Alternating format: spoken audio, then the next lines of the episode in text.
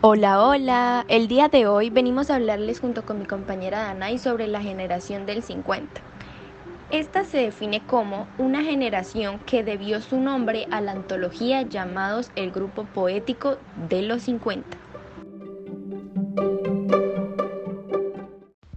Ahora pasaremos a hablar de los hechos ocurridos en esta generación.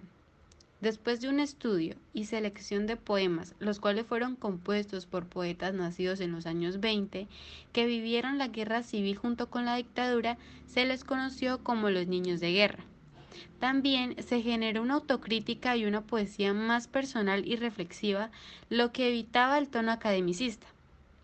Se destacó la Escuela de Barcelona, la cual estaba conformada por José Agustín Goitisolo, Jaime Gil de Viedma y Carlos Barral. Otros hechos ocurridos importantes son las publicaciones en español de varios autores extranjeros que marcaron el estilo de sus obras. Gracias a la apertura cultural parcial del franquismo fue posible la edición de varios autores extranjeros. La Escuela de Barcelona fue bastante crítica con el régimen.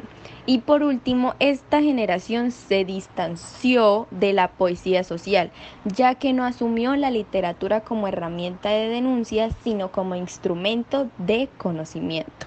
Pasemos a conocer las características de esta generación. Primero, la preocupación por el lenguaje. Segundo, veremos a Machado como un referente estético. Tercero, la poética rigurosa. Cuarto, el humanismo. Y quinto, el intimismo. Dos obras que marcaron esta generación del 50 son, primero, Arte Poética de Avicente Alexandri y la segunda, El oficio del poeta de José Agustín.